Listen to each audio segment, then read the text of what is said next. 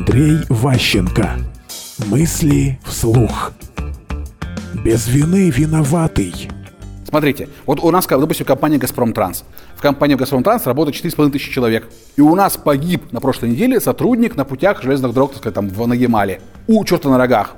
Что сделала трудовая инспекция? Приехал в центральный офис, выписал предписание генеральному директору, что он виноват.